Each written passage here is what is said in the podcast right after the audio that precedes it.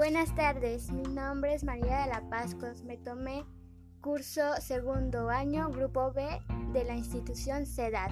El día de hoy les voy a leer unas cuantas páginas del Principito.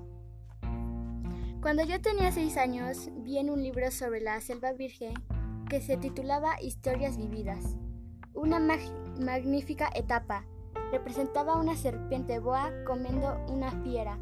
He ahí una copia del dibujo. En el dibujo se afirmaba, la serpiente boa se traga su presa completamente entera sin masticarla, luego no puede moverse y duerme durante los seis meses que dura su digestión.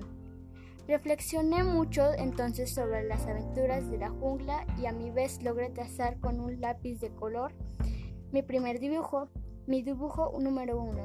Era de esta manera. Enseñé mi obra de arte a las personas mayores y les pregunté si mi dibujo no les causaba miedo. ¿Por qué habría de darme miedo un sombrero? me respondieron. Mi dibujo no representaba un sombrero, representaba una serpiente boa que dirige un elefante. Dibujé entonces el interior de la serpiente boa a fin de que las personas mayores pudieran comprender. Estas personas tienen siempre necesidad de explicación mi dibujo número 2 fue así. Las personas mayores me aconsejaron abandonar el dibujo de las serpientes boas, ya fueran abiertas o cerradas, y poner más interés en la geografía, la historia, el cálculo, la gramática. Fue así como a la edad de 6 años abandoné una magnífica carrera de pintor.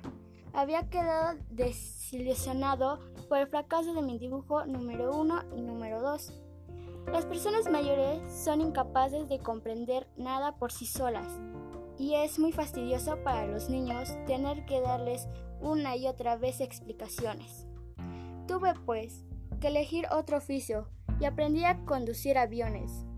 He volado poco por todo el mundo y la geografía, en efecto, me ha servido de mucho. Al primer vistazo he sabido distinguir perfectamente la China de Arizona es muy, útil, sobre todo si se pierde uno durante la noche. A lo largo de mi vida he tenido multitud de contactos con multitud de gente seria. He frecuentado mucho a las personas mayores y les he conocido de cerca. Pero esto no ha mejorado mi opinión sobre ellas. Cuando me he encontrado con alguien que me parecía un poco lucido, lo he sometido a la experiencia de mi dibujo número uno, que he conversado siempre.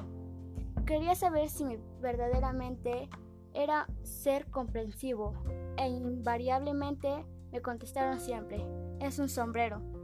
Me abstenía entonces a hablarles de la serpiente boa, de la selva virgen y de las estrellas.